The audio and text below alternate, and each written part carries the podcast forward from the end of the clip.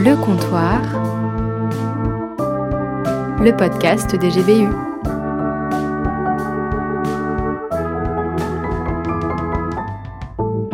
Qu'est-ce qui fait que tu pourrais être intime avec quelqu'un et comment ça se manifeste? De la confiance. Déjà, ça dépend intime dans quel sens? On aime bien être ensemble, enfin, voilà, on rigole bien. C'est le bon feeling, comme on dit. Je pense que c'est le fait de s'apporter de l'amour euh, altruiste et non égoïste. en partageant euh, beaucoup de temps. Prendre le temps de connaître ta personne. Si tu dors avec une personne dans la même chambre, en général, les confidences elles viennent. C'est rigolo. Et euh, ouais, parce que t'es dans le noir, je sais pas. si T'as pas de jugement dans l'expression, j'en sais rien. Je sais pas ce qui explique ça. En gros, tu dois penser à la personne avant toi et elle pareil. C'est des cas très rares, je pense. Parce que souvent, il y en a un qui pense à l'autre et l'autre pense à soi. Qu'est-ce que l'intimité euh, t'apporte? Du confort plus largement. Moi j'ai des amis proches, elles me connaissent et je les connais et euh, C'est pratique. et ouais. Enfin, pour moi ça fait partie de l'équilibre de vie, on a besoin de gens qui nous, qui nous entourent, qui nous soutiennent et on, on peut les soutenir et pour moi c'est aussi important que d'avoir quelqu'un euh, de manière amoureuse. Tu as un espace euh, de parole euh, qui peut être euh, safe un peu. ouais. Avec les gens, l'échange, les discussions, euh, être écouté, écouter l'autre, s'entraider. La possibilité de pouvoir plus se livrer et se décharger. Une relation où je me sentirais soutenu, je pense. Et c'est super important. Je pense que c'est important pour être heureux. C'est important pour certaines personnes, mais des gens s'en sortent très bien s'ils n'ont pas envie de- d'avoir euh, de relations, euh, quelle que soit euh, la personne et quel que soit le type de relation. Ça permet d'avoir des amis, genre. c'est cool d'avoir des amis.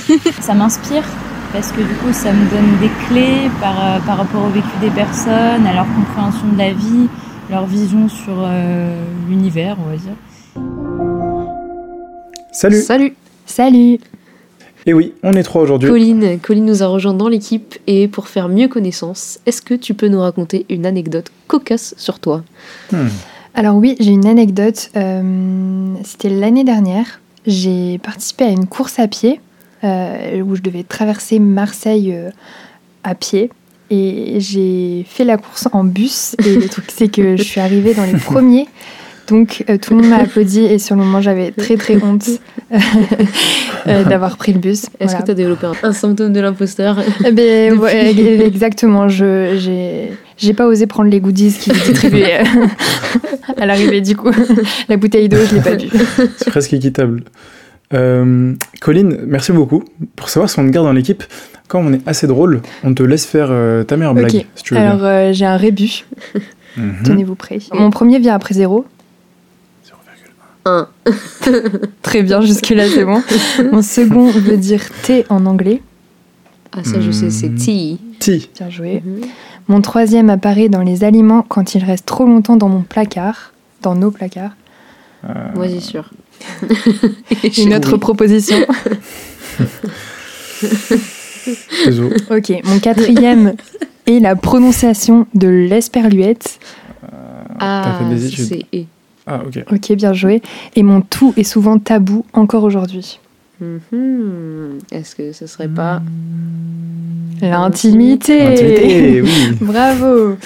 Euh, effectivement, euh, après le micro-trottoir d'Anaïs et Flora, euh, je pense que la réponse de mon rébut est venue un peu plus facilement. Mhm. Euh, et du coup, j'ai une petite question par rapport à ce, ce- cette notion. Est-ce que vous pensez que partager son intimité, avoir des relations intimes, euh, est-ce que c'est une chose nécessaire? Hmm. Ouais. Bah tout le monde n'est pas forcément d'accord. Euh, en tout cas, on écoute euh, ce que JB a à nous dire dessus. Euh, JB, il vient de terminer une thèse en médecine et il est donc médecin. Alors on l'écoute.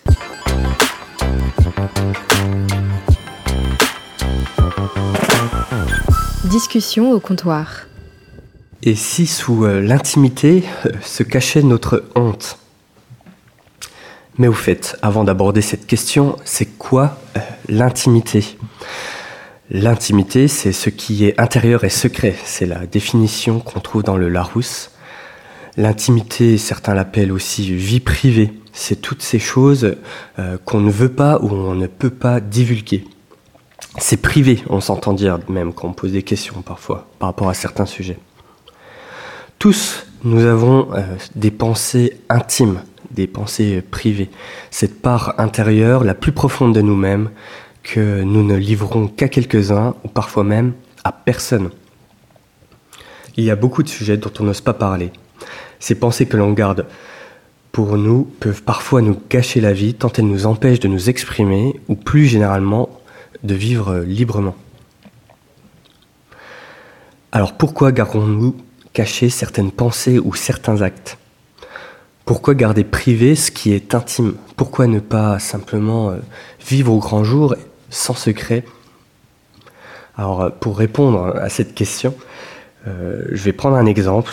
Le premier est tiré de Samuel Fasquelle, euh, qui étudie euh, la façon dont la littérature s'est emparée d'un motif scatologique lié au bas corporel, c'est-à-dire le paix. Pour le citer, il dit que au-delà de l'historicité du sentiment des convenances, le paix apparaît dans toute cette littérature comme une manifestation physiologique malséante qui provoque la réprobation et le rire. Le paix, expression honteuse de la vie corporelle, ne trouve sa place que dans l'intimité physiologique. L'intimité physiologique. Pourquoi on ne pète pas en public? Parce que c'est un acte honteux, pourrait-on dire. La honte, du coup, serait-elle à l'origine de l'intimité? Prenons deux autres exemples, et ceci tiré de, de la presse, la presse à scandale même. L'Oise, un élu RN condamné pour atteinte à l'intimité de la vie privée, après avoir filmé des images suggestives d'une adolescente à son insu. Scandale que cette affaire dévoilée au grand jour. Citons encore un autre exemple, Kristen Stewart et Robert Pattinson, se sont rencontrés sur le tournage de Twilight. Ils ont rapidement développé une relation amoureuse. Leur relation de rêve s'est interrompue lorsque des photos de paparazzi ont été publiées montrant Kristen Stewart en train de se livrer à une intense activité sexuelle avec le réalisateur Rupert Sanders. Les photos ont fait le tour du monde. Scandale que cette affaire également. Lorsque ce qui touche à la sphère de l'intime se dévoile et surgit au grand jour, on constate qu'il provoque immédiatement le scandale dans nos sociétés modernes, signe d'une crispation traduisant l'indignation ou le rejet face qui est de coutume caché et doit demeurer secret. Comme si intime et scandale étaient en réalité les deux facettes d'une même pièce, d'une même réalité. Pourquoi cet élu euh, a gardé privé euh, ces photos de cette adolescente, pourquoi Kristen a omis d'informer Robert qu'elle couchait avec Rupert? Voilà, c'était là où je voulais en venir. Finalement, pourquoi ont-ils choisi de garder intime cette réalité et ne pas l'avoir dévoilée au grand jour? Euh, Peut-être tout simplement, et c'est ce que je crois, parce que c'était quelque chose qui était honteux pour eux. Alors, je ne dis pas que l'intimité, euh, c'est toujours quelque chose de honteux, néanmoins, euh, je pense qu'il y a vraiment cette part en nous qu'on considère intime et qui est finalement quelque chose de honteux. En vérité, ça rejoint mon expérience personnelle. J'ai des sujets qui sont privés, que je dis privés, que je ne livre pas facilement. Et si c'est privé, c'est parce que j'en ai honte. A contrario, les choses dont j'en suis fier, je peux les livrer sans problème. Ça ne me pose aucun souci.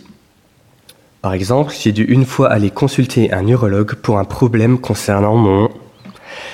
Bon, déjà je sens que ça devient délicat pour moi, peut-être pour vous qui m'écoutez.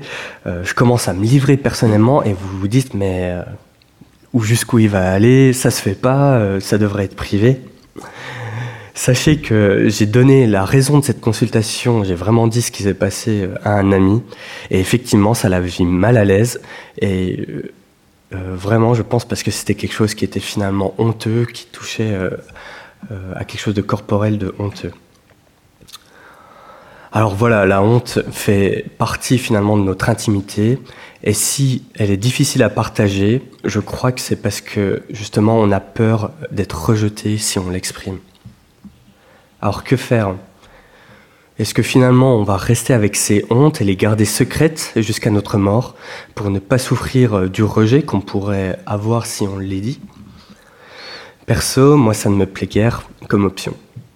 En fait, se livrer intimement, c'est prendre le risque d'être rejeté, mais c'est aussi prendre le risque d'être accepté et aimé tel qu'on est. Saint Augustin nous dit, l'intime est à la fois le plus essentiel, le plus retiré, le plus secret et ce qui associe le plus profondément à l'autre. Pour en revenir euh, à cet ami que j'avais mis mal à l'aise, sachez que si je peux citer une ou deux fois où euh, ça l'a choqué ce que je lui ai dit, je pourrais pas vous compter le nombre de fois où euh, j'ai pu lui parler librement de sujets dont j'avais honte, qui m'étaient intimes et qui m'ont permis de me libérer d'un poids parce que ça a été accueilli sans jugement. Et ça, comme dirait Mastercard, ça n'a pas de prix.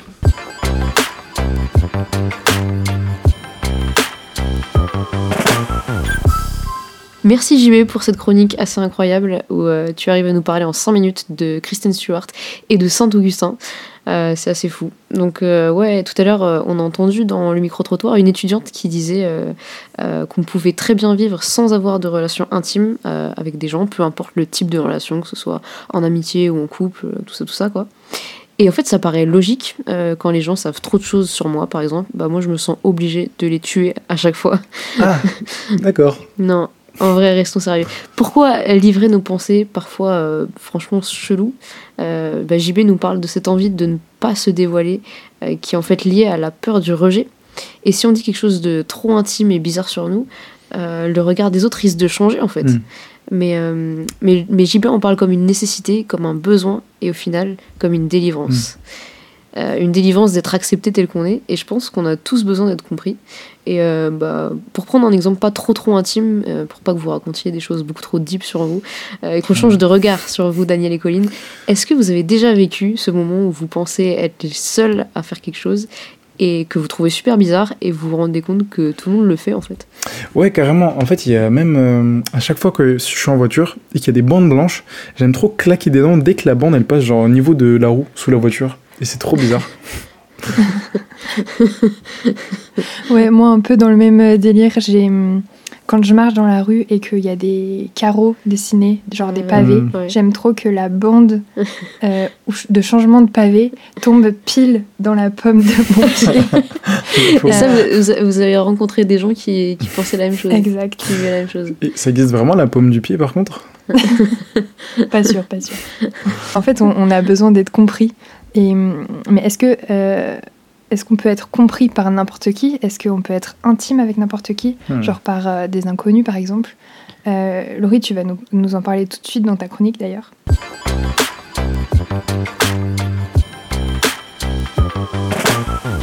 Discussion au comptoir. Eh bien, re-salut les amis. L'autre soir, euh, j'étais seule chez moi et en vrai, ça m'arrive peu.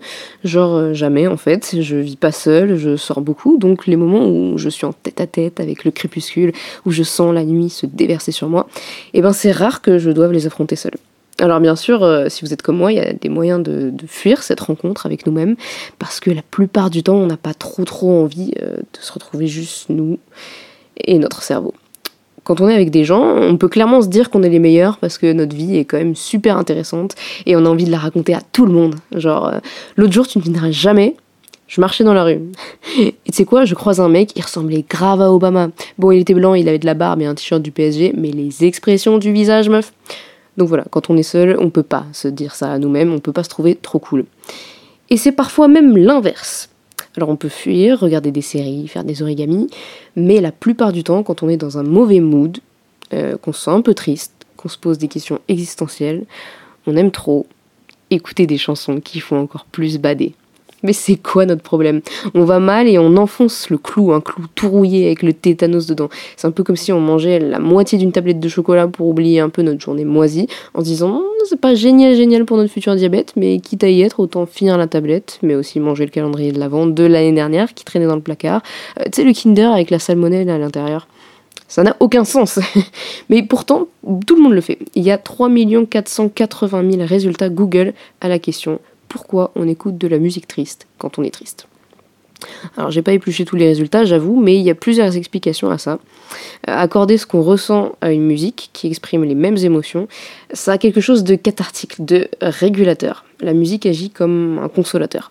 D'ailleurs, il y a une musique qui porte ce nom, un morceau de liste, qui s'appelle Consolation. Je vous laisse l'écouter par vous-même, mais c'est assez impressionnant la manière dont ça joue sur nos émotions. D'un côté donc, la musique, euh, la mélodie, et de l'autre, les paroles et que ce soit en français, en anglais ou en turc, elle joue un rôle assez important. parce qu'on se rend bien compte que certaines paroles résonnent en nous. Des artistes arrivent à mettre en mots ce qu'on n'arrivait pas à exprimer ou ce qu'on ressent au plus profond de nous et on se dit ah mais oui c'est exactement ça, on est trop pareil. Alors on s'approprie ces rimes.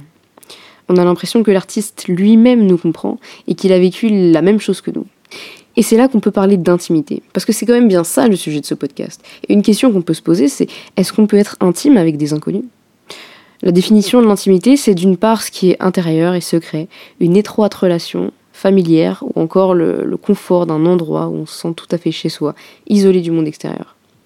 La chanteuse qui dit Peu importe, je trouverai quelqu'un comme toi. Je ne souhaite que le meilleur pour toi parce que sometimes it hurts instead. Bon, J'espère que vous avez reconnu, hein, j'ai tout donné dans l'introduction. Cette chanteuse, en parlant de son histoire, elle parle de notre histoire et on a l'impression de partager ce secret, notre intériorité, notre intimité, quelque chose qui peut être caché dans notre vie, qu'on ne raconte pas à tout le monde ou même qu'on a du mal à dire et révélé par un artiste et on se sent moins seul. Ce besoin d'être compris est fort en nous et il va parfois plus loin qu'écouter une simple chanson à un moment donné. Il y a des artistes ou des chansons qui peuvent nous suivre toute notre vie. Euh, une amie me disait en parlant du groupe Linkin Park qu'elle l'écoutait parce qu'elle avait besoin d'entendre que des gens l'aimaient et qu'elle ne serait jamais seule. Citation. Alors oui, ça arrive beaucoup plus de s'attacher à ces figures d'artistes dans notre période emo slash gothique slash Robert Pattinson est vraiment trop beau dans Twilight, j'ai nommé l'adolescence, mais pas que. Et cette intimité vécue avec des inconnus va parfois loin. En parlant de Linkin Park, on pense à son leader, Chester Bennington, qui s'est suicidé, au même titre que Kurt Cobain ou Dalida. Ces morts ont entraîné d'autres morts, et ça, ça s'appelle l'effet Werther. Et les gens qui se sont suicidés après la mort de Dalida étaient plus proches de la cinquantaine que de l'adolescence. À la suite de la mort d'une star de K-pop, une jeune fille a affirmé Je me suis sentie seule et abandonnée. S'il se suicide, je ne vois pas pourquoi moi, qui me retrouve tellement en lui, je continuerai à vivre. Ces chansons m'ont permis de me consoler quand je n'allais pas bien. L'identification à un artiste, partager sa vie privée comme si c'était notre propre vie, va parfois trop loin. Et c'est une réaction extrême, hein, et la plupart d'entre nous aimons bien juste être compris dans nos émotions, les plus complexes et fortes, sans aller aussi loin. Et le problème, lorsqu'on se sent compris par un artiste, c'est qu'il reste inconnu. On ne peut pas avoir de relation échangée avec lui. Mais vous me direz, le problème, c'est que les gens avec qui on peut avoir des relations ne ressentent pas la même chose que nous et ont parfois du mal à nous comprendre. Et je conclurai en disant qu'il faut les deux en même temps. Savoir que d'autres partagent les mêmes problèmes et émotions, et partager avec des amis qui, par empathie, sont capables d'entendre nos questions existentielles. Maintenant, si je vous disais qu'il y a quelqu'un qui avait vécu ces choses qu'on garde intimement en nous sans trop oser le partager, le sentiment d'abandon, les moqueries, la douleur, et que cette personne avait vaincu tout ça, qu'elle avait affronté tout ça et qu'il était possible d'avoir une relation avec elle. Est-ce que vous ne seriez pas prêt à lâcher votre Walkman pour écouter ces paroles?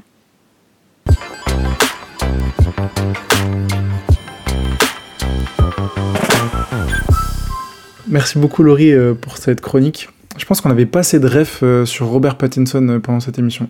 Alors merci d'y avoir remédié. Mais c'est vrai que l'art c'est cool. On est compris par des gens qui ont vécu des choses similaires. Mais est-ce que c'est pas finalement un peu bizarre de se dire que des personnes avec lesquelles on n'a jamais eu d'échange peuvent nous comprendre? Ouais. En fait, les œuvres, elles sont assez exceptionnelles en ce qu'elles nous permettent euh, de nous reconnaître à travers elles, de comprendre les autres, euh, parfois même d'analyser des situations dans lesquelles on se trouve soi-même. Mais pour autant, est-ce qu'elles nous comprennent vraiment? Effectivement, Laurie, tu nous as bien rappelé qu'on a aussi besoin d'échanger avec des gens qui, en plus des célébrités qui nous disent comment elles vivent les choses, nous connaissent et peuvent nous accompagner dans notre situation. Euh, par exemple, quand France Gall nous dit qu'elle a besoin d'amour et qu'elle nous décrit une relation carrément illusoire, nos amis nous rappellent juste qu'on a déjà juste plein de gens qui nous aiment. Notre maman, notre papa et surtout notre tonton Jean Donatien. Magnifique. Et, euh, et on a plusieurs façons de vivre l'amour et on aurait peut-être justement besoin d'encore plus que juste l'intimité qu'on pourrait appeler intimité conseil. On écoute tout de suite Daniel Maurice, un Lillois qui nous a quittés récemment pour rejoindre sa, sa patrie, l'Australie. Euh, et on écoute ce qu'il a à nous dire sur le sujet.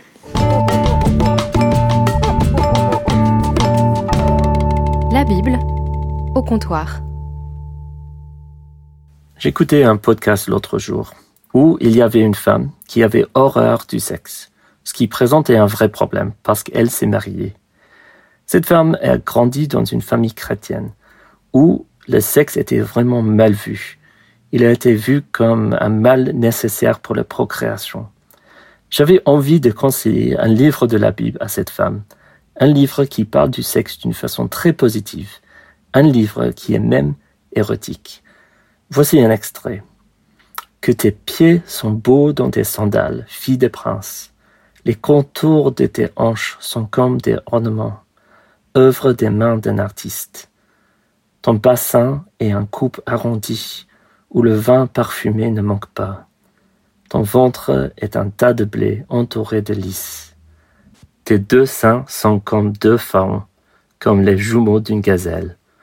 Oui, on peut avouer que si j'utilise les mêmes images pour parler de ma femme, soit elle ne comprend rien, soit elle rigole. Mais dans la culture d'où vient ce poème, ce sont des images explicites que l'homme utilise pour décrire sa femme, des métaphores pour exprimer son adoration. Il continue. Que tu es belle, que tu es agréable, mon amour, au milieu des délices. Ta taille ressemble au palmier, et tes seins à des grappes. Je me dis, je veux monter sur le palmier pour attraper ces grappes. Que tes seins sont comme des grappes de la vigne, le parfum de ton souffle comme celui des pommes, et ton palais comme un vin excellent. L'homme est bien chaud. Il est bien explicite avec ses désirs pour la femme. Et le désir sexuel est partagé par la femme. Elle interrompt le discours de l'homme pour rajouter à son tour des images sexualisées. Le vin de son palais, il coule aisément pour mon bien-aimé et glisse sur les lèvres de ceux qui s'endorment. Je suis un mon bien-aimé et son désir se porte vers moi. Elle se réjouit d'être si désirée par l'homme. Le reste de ce livre présente une danse de désir entre une femme et un homme. Et malgré la culture patriarcale d'où vient ce livre, elle poursuit l'homme avec un désir ardent, et lui, il la chasse également de son désir. Vous attendiez un livre si explicite dans la Bible? Peut-être vous savez qu'il y a des histoires, des lois, des lettres dans la Bible, mais un livre érotique? Ce livre s'appelle Cantique des Cantiques, parfois attribué au roi Salomon, un des plus grands rois en Israël. Ce livre parle de cette relation entre la femme et son homme, sans utiliser le mot Dieu tout au long de ces huit chapitres. La question se pose. Pourquoi? Pourquoi un livre qui ne mentionne pas Dieu?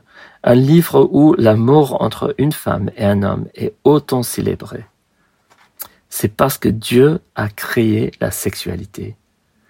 Depuis le commencement de la Bible, avec Adam et Ève, Dieu a créé l'intimité et l'expression de désir sexuel pour être comblé dans une relation exclusive entre la femme et l'homme. Le péché original n'était pas l'acte sexuel. La sexualité et l'intimité font partie de la bonne création de Dieu. C'est Dieu qui nous a donné le désir de ce type de relation. Il nous a donné le bon désir pour l'intimité, un désir de connaître et d'être connu. À l'inverse des cultures qui entouraient Israël à cette époque, où la sexualité était mélangée avec le culte des idoles, ce cantique cherche à rétablir l'intention que Dieu a donnée à la sexualité. Il célèbre la relation sexuelle dans le bon cadre, un mariage. Une alliance, c'est le bon mot qui représente l'image du mariage dans la Bible. Une alliance où les deux parties ont fait des promesses, où les deux parties tiennent leur engagement d'aimer l'autre. L'image du mariage dans la Bible c'est une relation où l'un cherche l'intérêt de l'autre, réciproquement. En entrant dans une alliance de mariage, les parties s'engagent à chercher l'épanouissement de l'autre. Quand je me suis marié, j'ai déjà eu cette compréhension du mariage dans ma tête. Mais quelques semaines après les noces, une question m'est arrivée. Si je cherche l'intérêt de ma femme, si je renie mon propre intérêt à moi, Comment puis-je avoir mes besoins comblés? Cette question restait dans ma tête jusqu'à ce que je prenne conscience de ma femme qui recherche mes intérêts. J'ai compris comment ça devrait fonctionner, mais c'était en vivant cette relation que j'ai appris à avoir confiance qu'elle avait comme but mes intérêts. Ce fonctionnement de relation peut se développer dans le cadre approprié au mariage, un cadre d'exclusivité et d'engagement à la fidélité. Dans un tel cadre, chacun dans le couple a la possibilité de chercher l'intérêt de l'autre dans la sécurité de l'engagement de l'autre, puisque c'est un engagement exclusif. Je ne cherche pas l'intérêt de n'importe qui. Dans mon engagement de fidélité et d'exclusivité, je cherche l'intérêt de ma femme. Et on peut être tranquille dans la certitude de nos promesses faites l'un à l'autre. On peut se donner dans l'intimité à l'autre, dans la confiance. La relation du mariage conçue par Dieu est très belle. Avoir l'intimité si proche avec quelqu'un qui cherche mon épanouissement, c'est encore mieux que chercher mon épanouissement moi-même. Malheureusement, chaque relation terrestre est brisée. Chaque mariage connaît des erreurs, des blessures. Aucun mariage n'est parfait. La relation de mariage comme Dieu l'a voulu est belle en soi, mais cette relation nous pointe vers notre réalité, la relation que Dieu veut avec son peuple. Le cantique des cantiques parle d'une vraie relation entre une femme et un homme, et la relation du mariage est en soi une image d'une autre relation, celle entre Jésus et sa communauté des croyants. Jésus cherche notre intérêt. C'est pourquoi il est venu dans ce monde, pour mourir à notre place, pour nous guérir, pour rétablir nos relations brisées. Il cherche notre épanouissement. On ne doit pas être marié pour avoir nos besoins comblés. En effet, Jésus comble notre besoin le plus profond. Nous sommes créés pour être en relation intime avec Dieu. Quand le désir de relation humaine n'est pas comblé, nous sommes rappelés que la satisfaction ultime de nos besoins relationnels se trouve dans la relation restaurée avec notre Créateur. Il nous invite à vivre dans une relation où il cherche notre épanouissement. Qui de mieux pour combler nos besoins que celui qui nous a créés, celui qui nous a aimés jusqu'à la mort?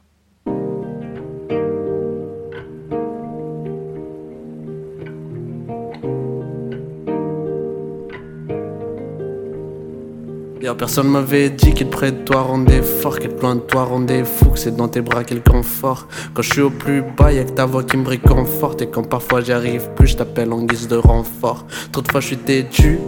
Quand j'ai mes idées, j'écoute sans père. Quand je me perds, je regarde tes yeux, puis je reprends mes repères. Toutes mes blessures et mon cœur brisé, c'est toi qui le répare. Et c'est à toi que je pense quand mes petits, je suis sur le point de les refaire. Y'a tout qui change, mais quand t'es là, moi j'ai peur de rien. Avec toi, le chemin paraît moins lent. Quand le terrain glisse, je cours vers toi, plus vite je te tiens la main, plus vite les temps changent, je deviens maître de la situation. Là où on voit des obstacles, moi je vois des occasions. Là où on entend problème, moi j'entends solution. Quand on me dit qu'il faut que je patiente, j'attendrai ma saison. J'écoute pas les on j'écoute ton cœur et j'écoute ses raisons. Je dois t'accorder plus de temps de parler, d'écouter, je dois pas négliger les dégâts que l'insouciance peut faire. Plus je te parle et plus je me sens léger, puis on commence à se ressembler comme on dit, le faire aiguise le faire. D'autres fois je suis têtu, j'ai mes idées, j'écoute son père. Quand je me perds, je garde tes yeux, puis je reprends mes repères. Toutes mes blessures et mon cœur brisé, c'est toi qui le répare, et c'est à toi que je pense quand mes bêtises, je suis sur point de les refaire. Tout le monde me dit de ne compter que sur moi-même, bien servi que par soi-même, mais je vois bien que c'est faux, car j'ai besoin des autres, à commencer par toi. Ouais, tu connais tout de moi, mais je vois mes peines, toutes mes fautes. Trop de fois, je suis têtue. Quand j'ai mes idées, j'écoute ça ne perd. C'est sans repère que je me perds et attriste ton cœur de père. Et malgré ça, ouais, mon cœur brisé, y'a que toi qui le répare. T'es toujours prêt à pardonner les bêtises que je ne cesse de faire. Y a tout qui change, mais tu es là et je me sens si bien. C'est clair que c'est la plus belle de mes relations. Tous mes soucis, tous mes problèmes, je les remets dans tes mains. Oui, je sais que tu es toujours maître de la situation. Là où on voit des hasards, je vois des IOU. Là où on voit des obstacles, je m'adresse à Jésus. Jamais trop sale, jamais trop tard pour que je me tourne vers toi. On dit, je lis ma Bible, je me recentre sur toi. Tu m'as tout donné, en bien tu m'as changé et apaisé. Je savais pas ce qu'une relation avec Dieu pouvait me faire. Plus je t'écoute et plus je me sens légère. Je voudrais tant te ressembler que l'on ait une relation sincère. Trop de fois je suis têtue, j'ai mes idées, j'écoute ça père. C'est sans repère que je me perds et triste ton cœur de père. Et malgré ça, ouais, mon cœur brisé, y'a que toi qui le répare. T'es toujours prêt à pardonner les c'est ce que je ne cesse de faire. On tient à te remercier Daniel, merci beaucoup pour ta chronique, super intéressante. Et merci aussi à Fandresen et Divi, nos deux poètes de rue lyonnais. La meilleure ville. Ils ont parlé des ratures et des blessures auxquelles ils ont pu faire face. Et c'est super intéressant que dans ces moments de vulnérabilité, ils choisissent de se rapprocher de, Dieu. Un peu comme quand t'es enfant, tu peux avoir deux dynamiques. Genre, euh, oh non, je suis en galère, mes parents vont me descendre. Ou bien, oh non, je suis en galère, faut que je demande un coup de pouce à mes parents. Finalement, quelle que soit la relation, tu auras toujours plusieurs dynamiques possibles, plusieurs degrés d'intimité envisageables. Ouais, Daniel nous disait qu'on n'était pas obligé d'être marié pour vivre ce partage d'intimité, ce qui est quand même une bonne nouvelle pour les célibataires. Hein.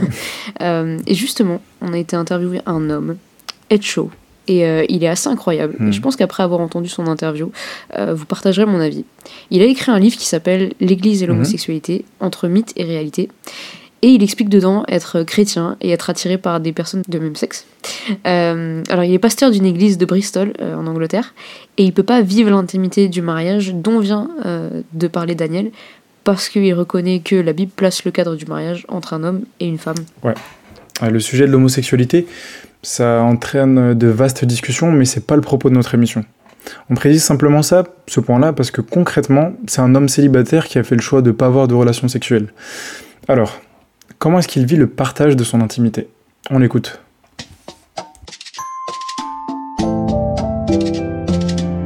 Reportage.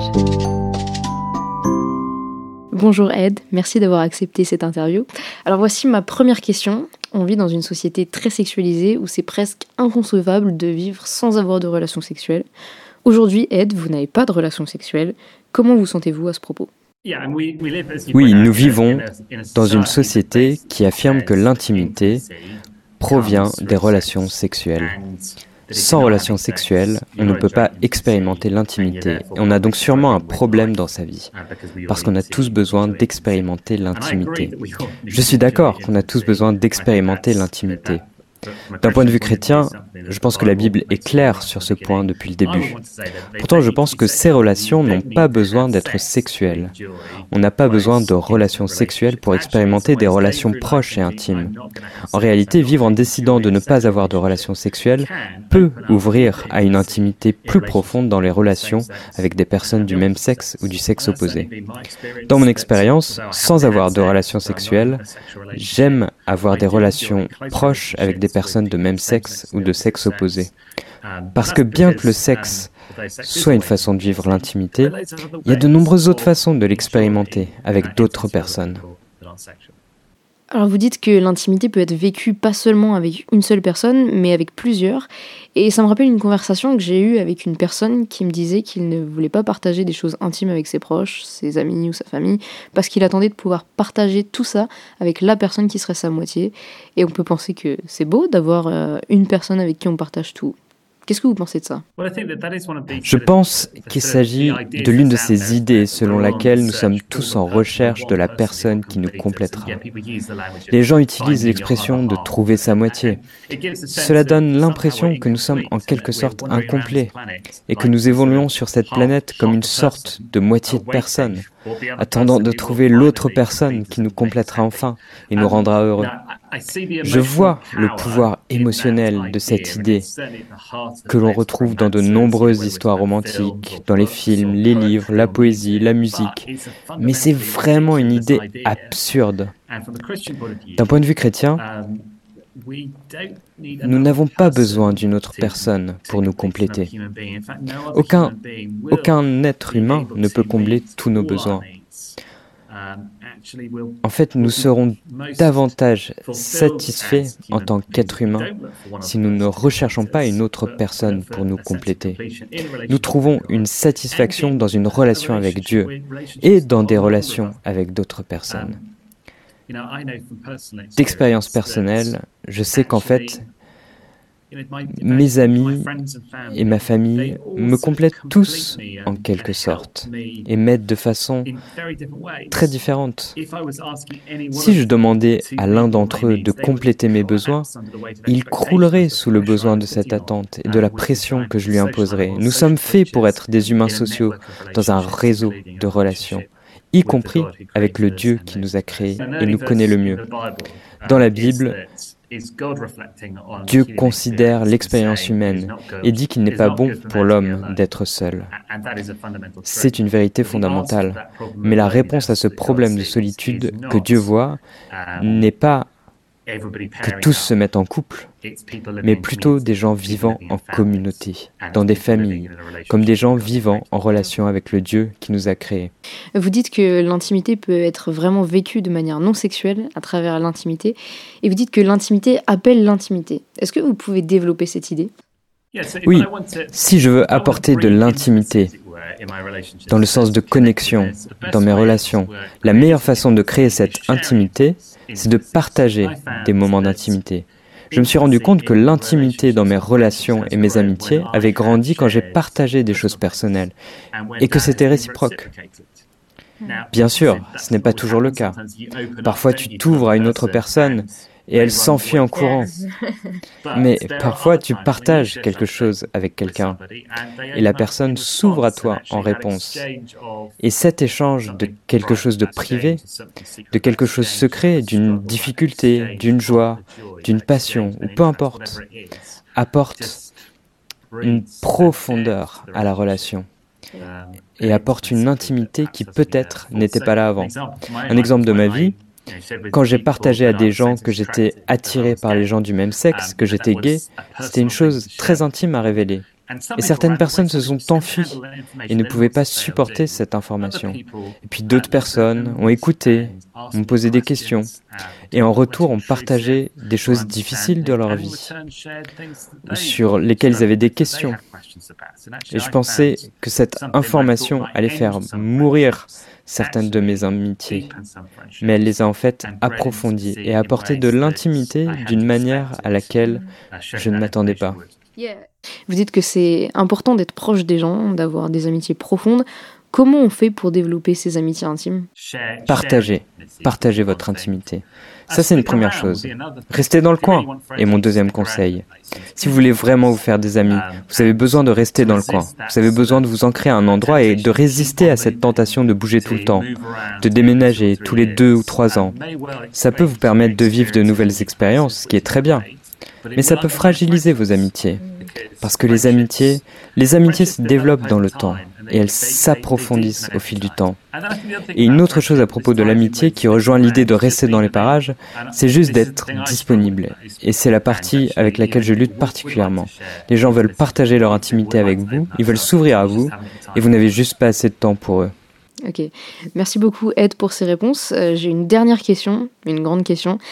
Est-ce que vous diriez euh, qu'aujourd'hui votre besoin d'intimité est comblé? La réponse honnête serait non. Mais c'est parce que, je pense, en fait, c'est l'été en Angleterre et j'ai eu une année très chargée. J'ai été tellement chargé au cours de cette dernière année que je ne me suis pas suffisamment occupé de mes relations avec les gens. Et la raison à cela, c'est pas parce que je suis célibataire, c'est pas parce que je suis attiré par des personnes de même sexe que je suis gay, c'est parce que je ne suis pas concentré assez sur le fait de passer du temps, d'investir et de veiller sur les personnes que Dieu a placées dans ma vie.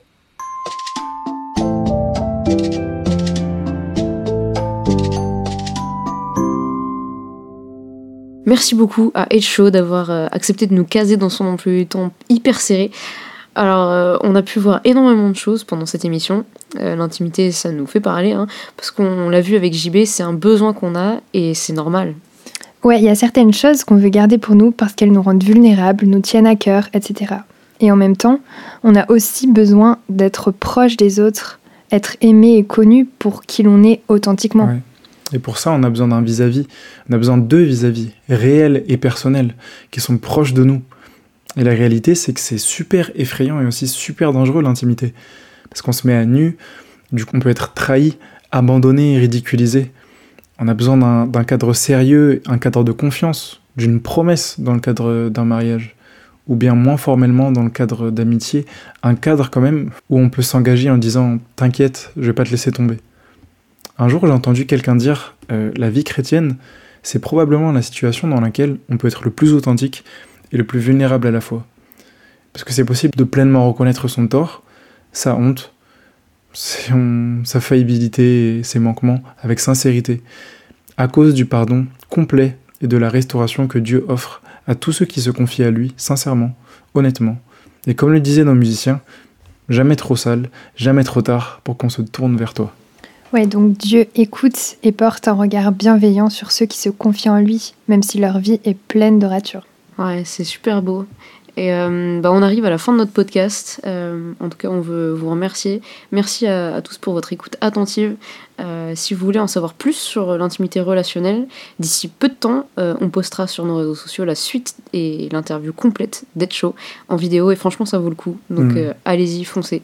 Yes. Et en attendant, eh ben, passez une bonne journée. Soirée. Très bonne soirée, très bonne journée. Ciao Ciao Ciao